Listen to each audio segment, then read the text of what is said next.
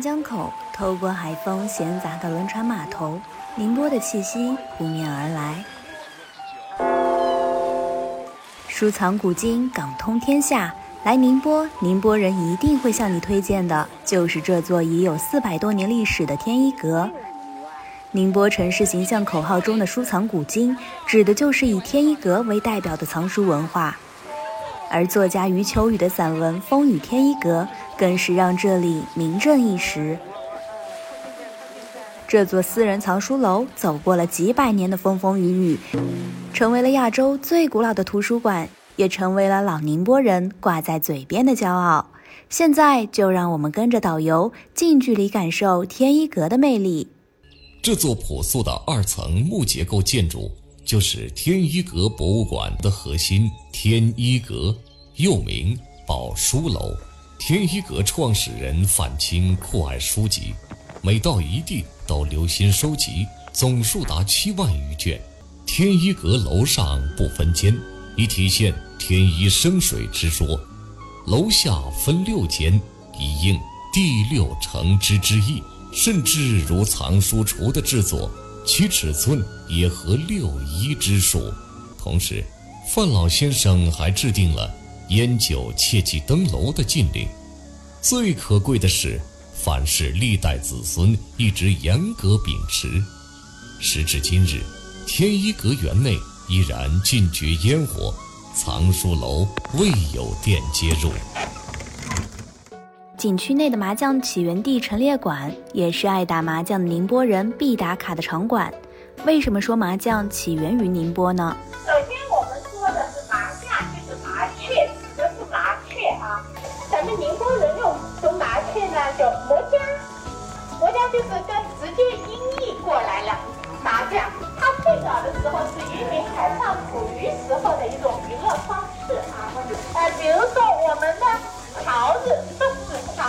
是渔民捕鱼的网缆绳，像不像？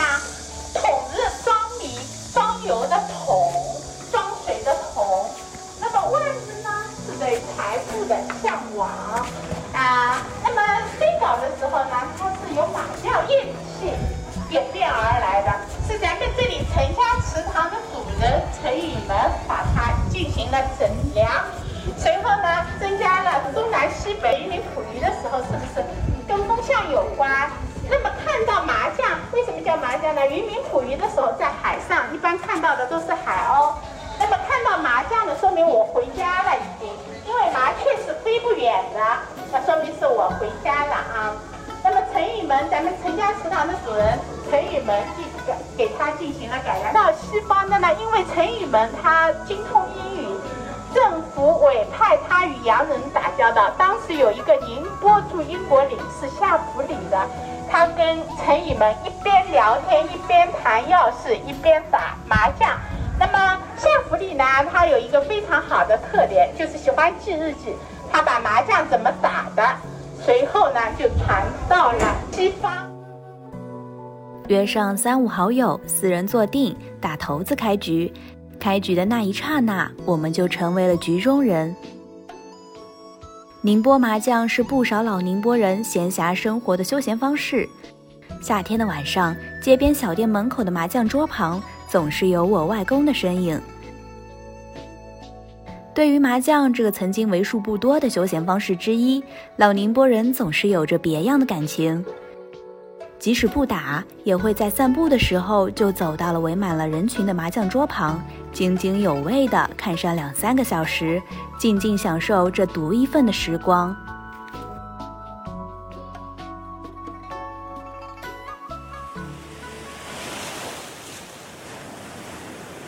如果说天一阁承载了宁波的老晨光，那么三江口就延续了宁波的新景象。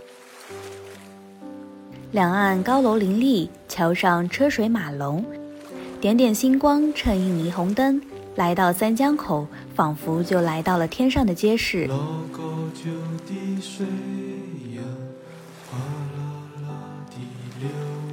沿着江边，银行、轮船、码头一字排开。坐落于宁波三江口北岸的宁波老外滩，自唐宋以来就是繁华港口。而如今的老外滩不再具有从前水运的功能，成为了历史韵味与现代气息交融的时尚街区。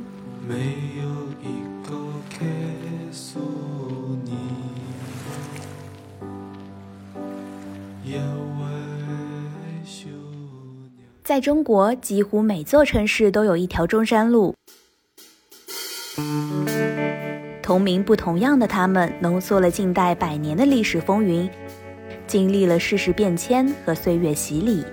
宁波的中山公园坐落于海曙区，这里游人如织，花团锦簇，古建筑与枝头的花苞交相辉映，偶尔有叔叔阿姨跳广场舞、唱剧，让宁波的生活感在这里体现的淋漓尽致。即使是曾经在部队叱咤风云的退伍军人，我外公也难以逃脱中山公园交谊舞的魅力。年轻时候学的伦巴、恰恰，如今都被他带到了公园里。音乐一响，感觉来了，就摇摆起来，也没有什么特意安排的动作。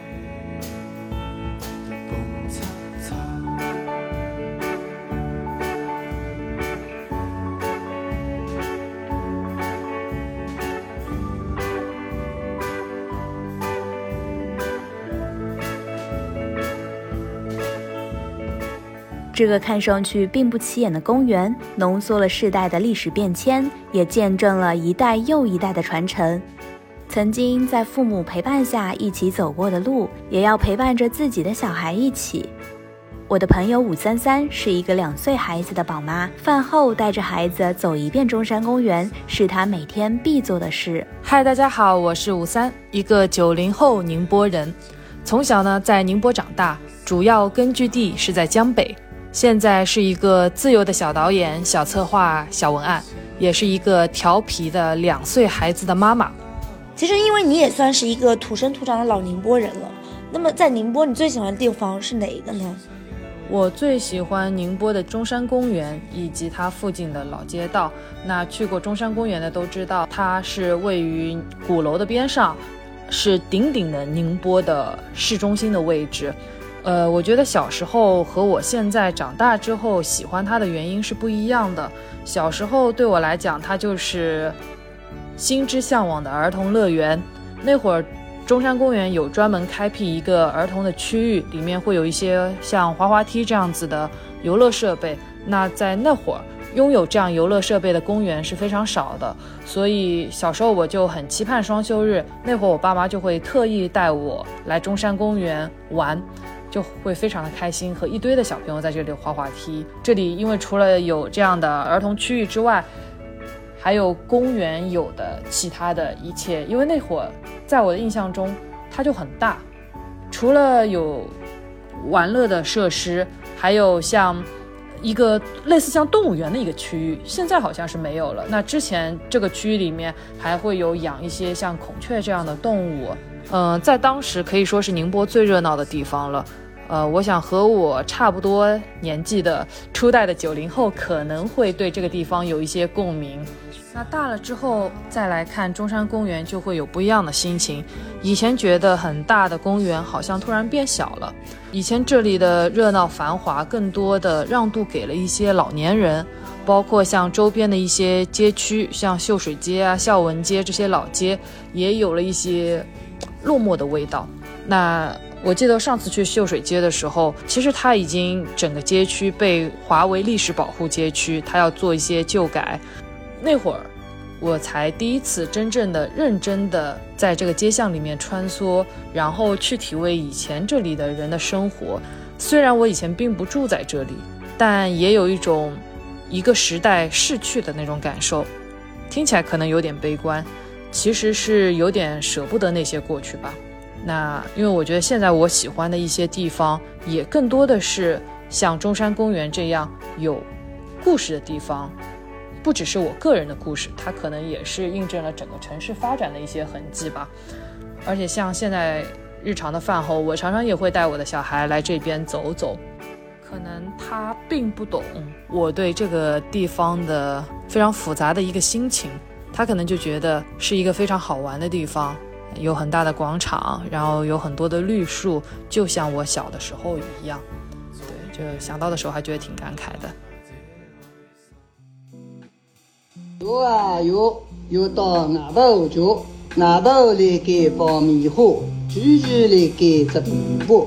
作为宁波人家门口的公园，月湖是供周遭居民卸下疲惫、舒享一方静谧闲适的理想去处。对于宁波人来说，月湖就是宁波的西湖。傍晚，背着手散步的阿爹阿婆，带着孩子的宝爸宝妈，逐渐聚集在这里。湖边的垂柳、盛开的荻花、精致的亭台楼阁和那粼粼的波光。沿着月湖走一圈，仿佛都能通感到手捧长卷的古人赋诗的兴致。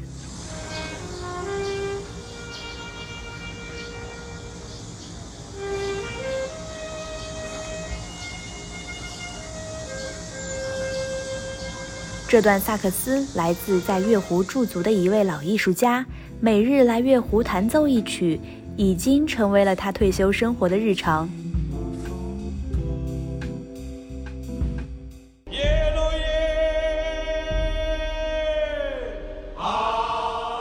听一曲象山渔民号子，领略战海斗浪的豪迈。八月一日小开渔，知恩图报的象山人以开渔节来表达自己对海洋无私馈赠的感恩之心。在一唱重喝的引号声中，渔民鼓着劲，将渔船一寸寸推进大海。象山这个活着的古渔村。不仅有海山仙子国的风姿，也是深至喧闹城市人们梦想的清新绿洲。在宁波汽车南站乘往石浦的大巴车，只要和司机师傅说上一声，就可以直达渔港古城。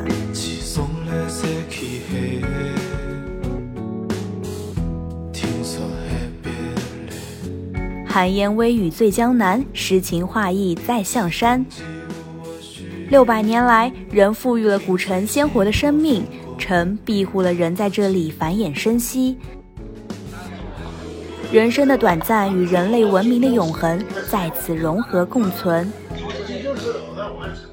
行走在石浦古镇间，巷子幽深，老墙斑驳，一切都那么温暖而柔和。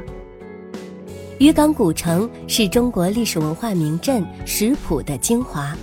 它始建于一三八七年，距今已有六百多年的历史。它一头连着渔港，一头深藏山间谷地，城墙随山势起伏而筑，城门就形而构，素有“城在岗上，山在城中”之称。这里也是中国第一部有声电影《渔光曲》的拍摄地，是宁波人念念不忘的老街古韵。去石浦古镇的那天是一个大晴天。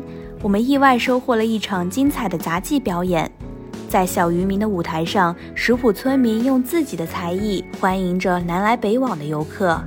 兄弟们、各位来宾以及咱们今天光临到场的每一位游客好朋友，大家下午好。古城的历史呢也是非常的悠久，乡亲们呢也是靠山吃山，靠海吃海，这祖祖辈辈呀也是出海打鱼，不惧风浪。勤劳朴素，代代相传，生生不息。首先呢，给大家呢表演一段咱们中国传统杂技表演——十样杂耍。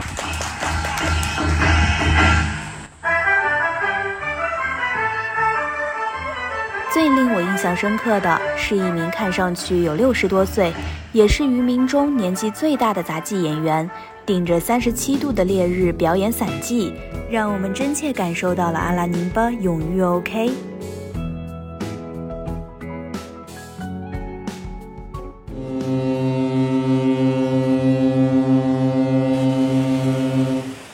如果说石浦古镇见证了沿海渔村的万般变迁，那么宁波舟山港就承载了宁波人闪亮又美好的未来。宁波舟山港作为全球第一大港口，赋予了宁波人浪奔浪流的大港气魄与魅力。在这个年货物吞吐量全球第一的港口中，人类文明的声音变得那么清晰。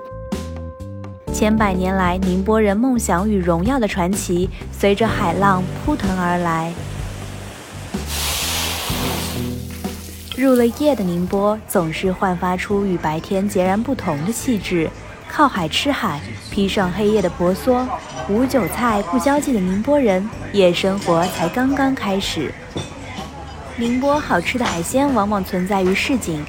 如果让宁波人给你推荐一家本地餐馆，白沙码头的海鲜大排档一定榜上有名。红膏呛蟹、醉虾、宁波三臭都是本地人餐桌上的必需品。一口透骨新鲜，成为了多少漂泊他乡的打工人魂牵梦萦的每道走归好。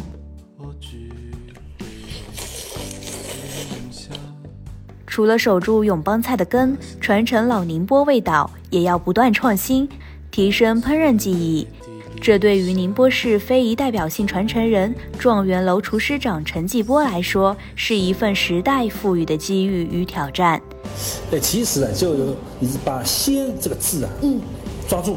说到底啊，就是咸鲜合一，嗯，宁波菜的特点。对，很多人慕名前来到我们状元楼，其实就是冲着一道名菜冰糖甲鱼。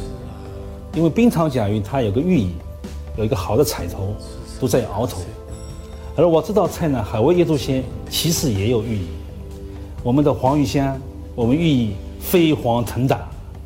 我们的蛤蜊肉圆团团圆圆，还有天生卷，呃，好比我们古代的书简，有书卷气，也符合我们宁波人收藏古今的呃气质。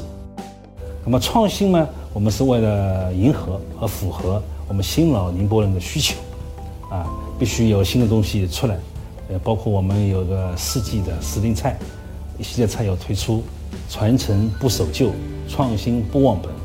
所以，我们状元楼里面既有老菜，又有新菜。除了咸鲜入味的水产海鲜，臭苋菜梗、臭菜心、臭冬瓜也是地道的宁波口味。和臭豆腐一样，闻着臭，吃起来却香。其实，宁波人喜欢吃臭的历史早在清代就有记载。宁波菜的臭就跟四川菜中的辣一样，是一种别致的特色。所以很多人说，吃辣在四川，吃臭在宁波。饭后吃上一碗热腾腾、软糯糯的猪油芝麻汤圆，一口下去喷香烫嘴，就着软糯的汤圆皮子，猪油芝麻慢慢流出，这才是宁波人专属的家的味道。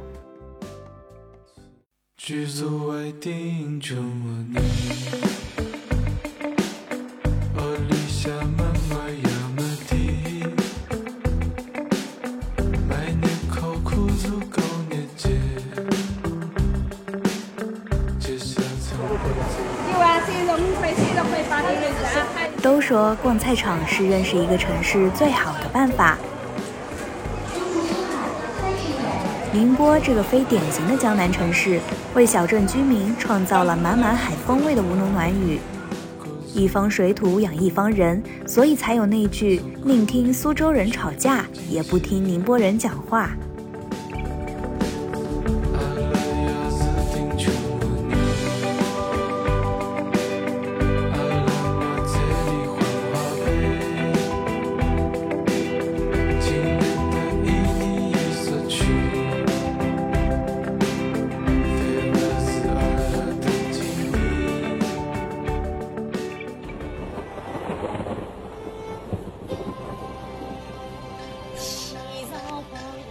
过了宁波琐碎的日常，也不能遗忘那些曾经的经典。在宁波有一种幸福是听永剧长大。上个世纪二十年代，大家去剧院看一场永剧，夜场三角钱，日场二角五分钱。在那个物质匮乏的年代，很多永剧迷攒着零花钱去看戏。对于宁波人来说，永剧让人痴迷。痴迷在绚丽缤纷的行头，痴迷在台下观众的声声叫好中，痴迷在戏里的人生百态。永剧就像一杯酒，时间越久，香味越浓，越让人难忘。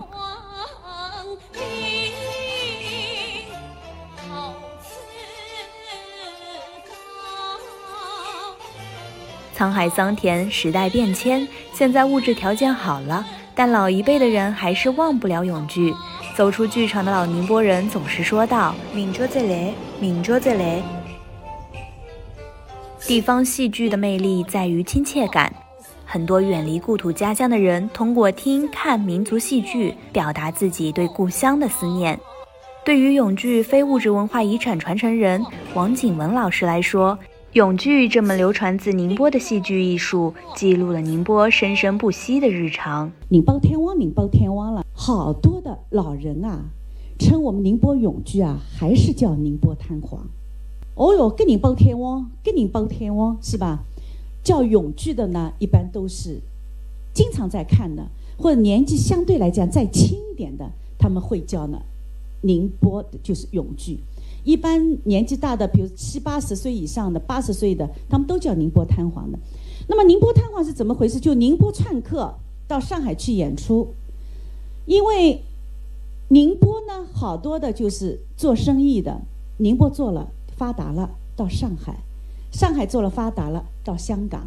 我们宁波基本上都这样子吧。所以在上海的商人，他很怀念宁波的乡音。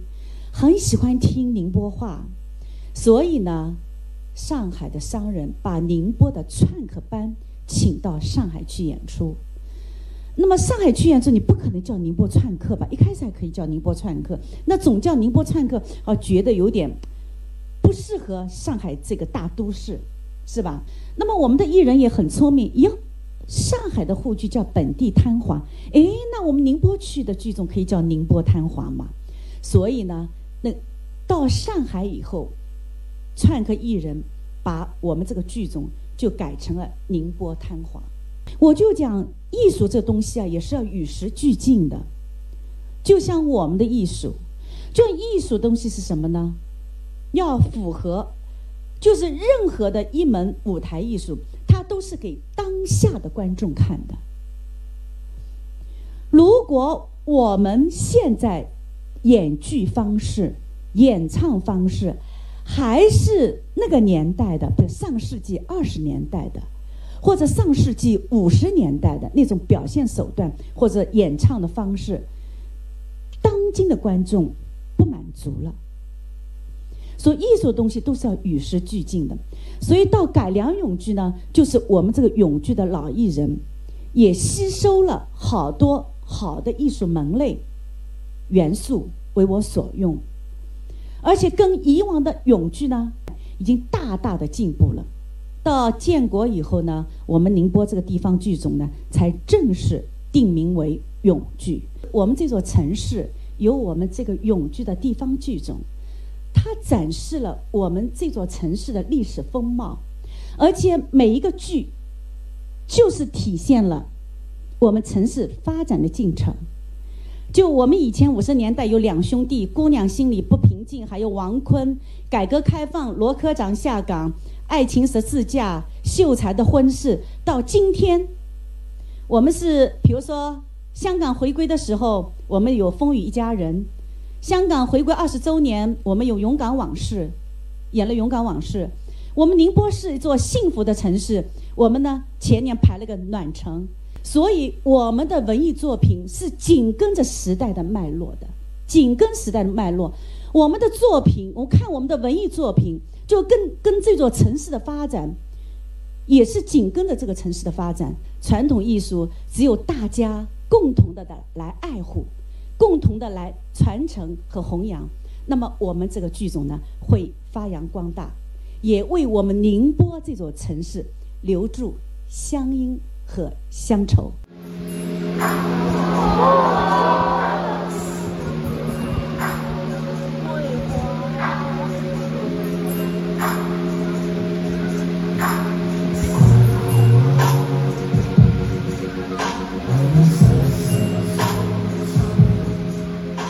可以说，永剧对于老宁波人，相当于 Life House 对于新宁波人。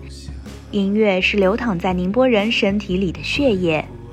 从各地赶来的时髦男女，抛开生活工作的压力，在剧场里享受夏天独有的浪漫，在燃烧的鼓点里热情相拥。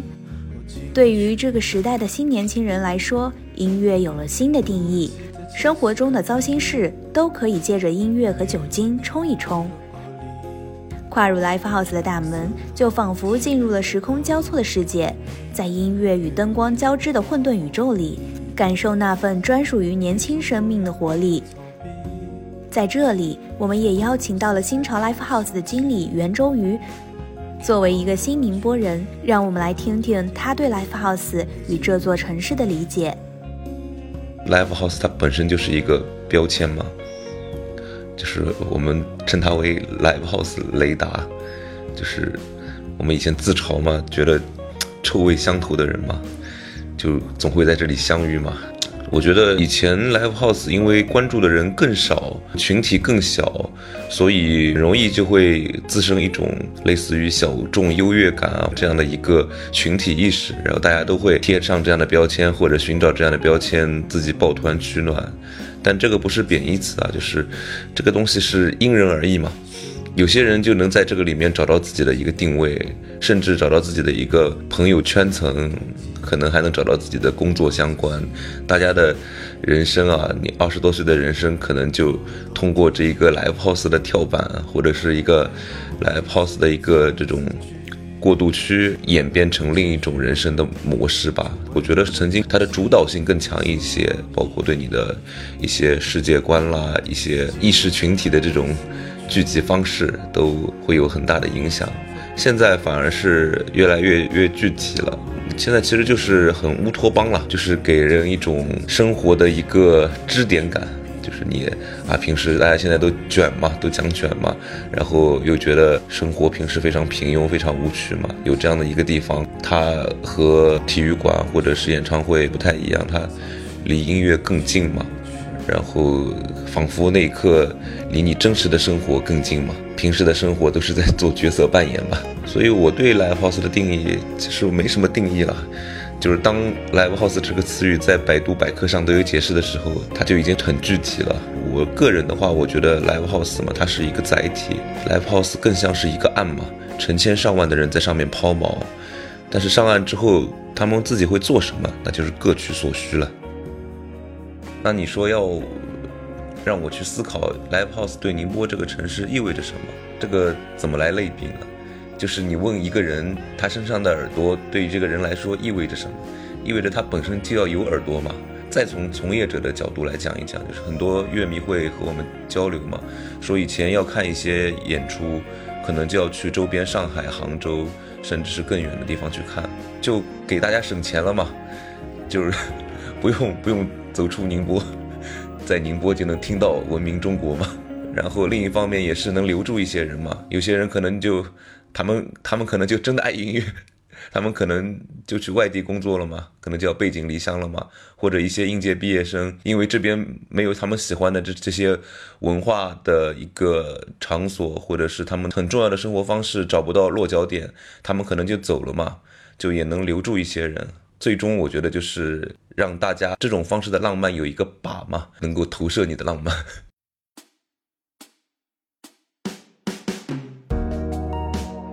既然聊到宁波的 Live House，当然少不了环潮。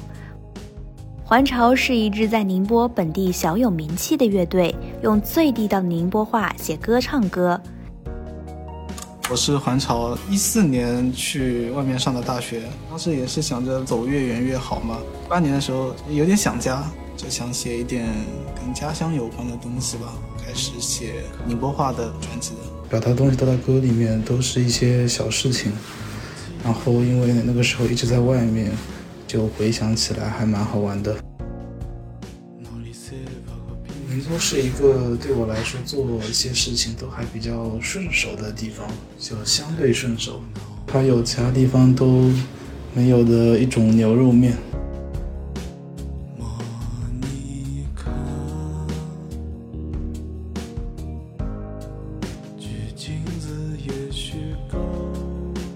环环潮、武三三、陈继波、王景文都是宁波这座城市所孕育的几个不同时代的人，他们眼中的宁波都具有各自不同的魅力与特色。在这个声音纪录片的末尾，我想和武三三一起聊聊我们和宁波这座城市的故事。因为我大学毕业之后就回了宁波嘛，没有在。呃，外面的城市长期生活的一个经验，但是我对这个世界有好奇，所以如果让我再选一次，我可能在大学毕业的时候，先会去像北上广深这样的大城市打拼两年，但最终呢，还是会选择回到宁波。选择回来的原因有很多，首先最大的因素对我来说应该是家人在这边，其次呢，整一个宁波发展的不错。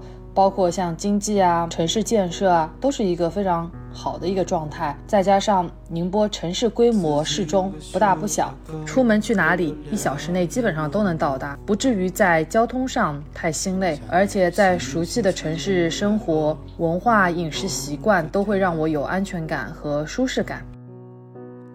我眼中的宁波是一个认真向上、实诚的青年人的样子。他有蛮不错的底子，但是个性不张扬，然后依然是踏实奋斗努力，是一个非常值得信任和依靠的朋友，这样子的一个形象。我觉得应该没有人不爱自己的家乡吧，而且我说不出他让我很讨厌的理由，所以我觉得是的，对我热爱宁波，可能追根究底还是情感上的连接。宁波就是这么一个地方，有畅快淋漓的海风，也有浪漫缱绻的烟火。生活的边角料在这里显得那么的珍贵而温柔。这是一个关于咸兴海风、繁华和温情的城镇。阿拉宁波人的宁波永远 OK。阿拉宁波人的性格永远是耐心耐下。日子永远是爱白一夜。阿拉宁波人的杀意永远是白发因果。阿拉宁波人的闪烁永远是看见杀情。阿拉宁波人的心态永远是太过新鲜。